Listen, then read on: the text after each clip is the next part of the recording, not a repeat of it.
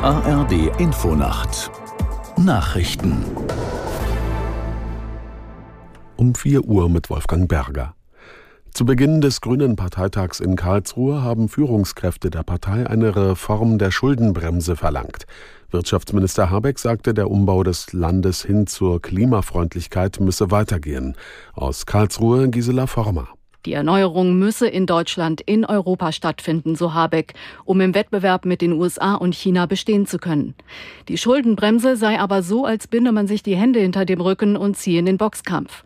Auch Grünen-Chef Nuripur hatte zuvor in seiner Rede betont, kaputt sparen gehe nicht.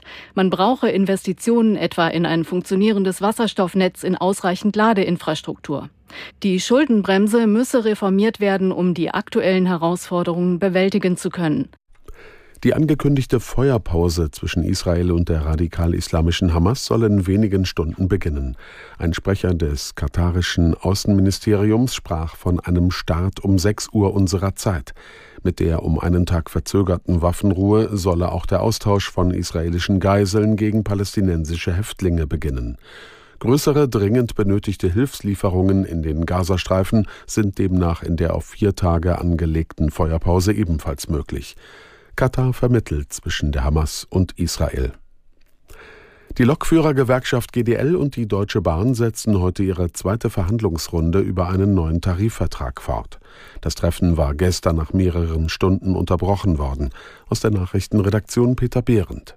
Ob es bei den Gesprächen gestern Fortschritte gegeben hat, wurde nicht mitgeteilt. GDL und Bahn hatten ihre Tarifverhandlungen vor zwei Wochen aufgenommen. Vergangene Woche sorgte ein 20-stündiger Warnstreik der Lokführer bundesweit für tausende Zugausfälle. Außerdem hat die Gewerkschaft inzwischen eine Urabstimmung über unbefristete Streiks unter ihren Mitgliedern eingeleitet. Die Lage ist also angespannt. Knackpunkt ist die Forderung der GDL nach einer Arbeitszeitverringerung von 38 auf 35 Stunden für Schichtarbeiter bei vollem Lohn.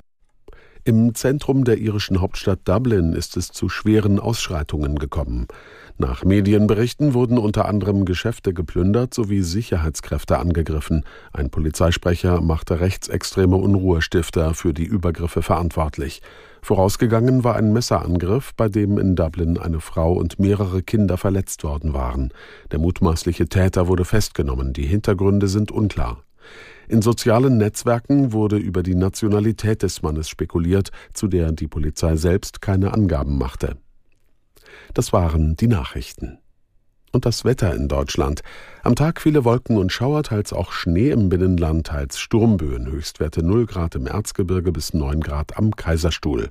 Am Samstag viele Wolken und Regenschauer 1 bis 8 Grad, am Sonntag gebietsweise Regen oder Schneeregenschauer im Bergland Schnee. Es ist 4 Uhr 3.